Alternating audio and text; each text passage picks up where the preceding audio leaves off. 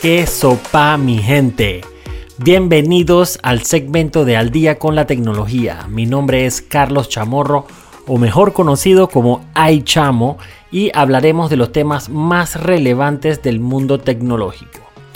¿Cuántos de ustedes han escuchado recientemente a personas hablando más y más de la escasez de chips y semiconductores a nivel mundial? Bueno, esto es una realidad y no está claro hasta cuándo nos podrá afectar. Ok, echemos un paso hacia atrás. Empecemos con qué es un semiconductor. Esto está complicado.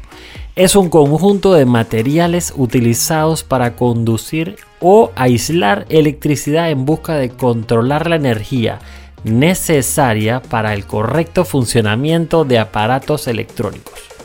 Aparatos electrónicos como cuáles? Celulares, electrodomésticos, consolas, carros, computadoras, tablets, etc. Básicamente, los semiconductores son el componente principal para crear chips, memorias, transistores y o microprocesadores utilizados en millones de productos. ¿Por qué esto es importante y por qué me debe importar? Te estarás preguntando. Te debe interesar ya que nos afecta a todos a nivel mundial. ¿Y qué causó esto? Obviamente la pandemia.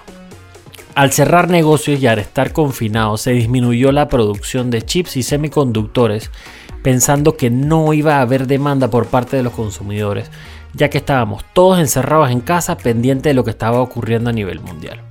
Pero ¿qué ocurrió?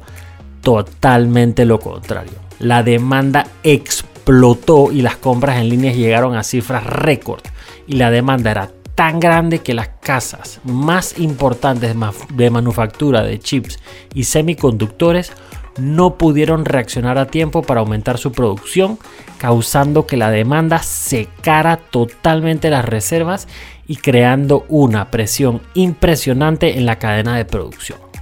Imagínate esto, ir a una tienda a comprar una laptop o una tablet para tu teletrabajo o clases en línea y que te digan no hay.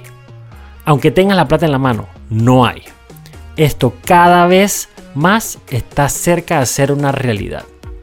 Otra gran industria que se está viendo afectada por esto es la de los carros.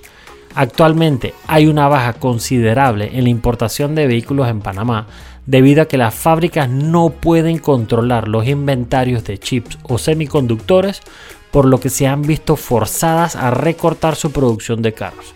Es más, algunas tienen hasta carros listos, estacionados en lotes infinitos, esperando a que lleguen los chips.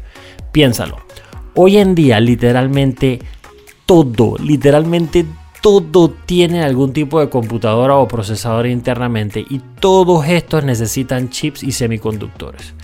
Se estima que esta afectación podría durar todo el 2022 mientras se regula la demanda y la producción. Esto es un tema realmente preocupante y delicado, por lo cual te invito a estar pendiente ya que todas las pérdidas han sido multimillonarias. Bueno mi gente, este es todo el tiempo que tenemos por hoy y espero que les haya gustado este tema.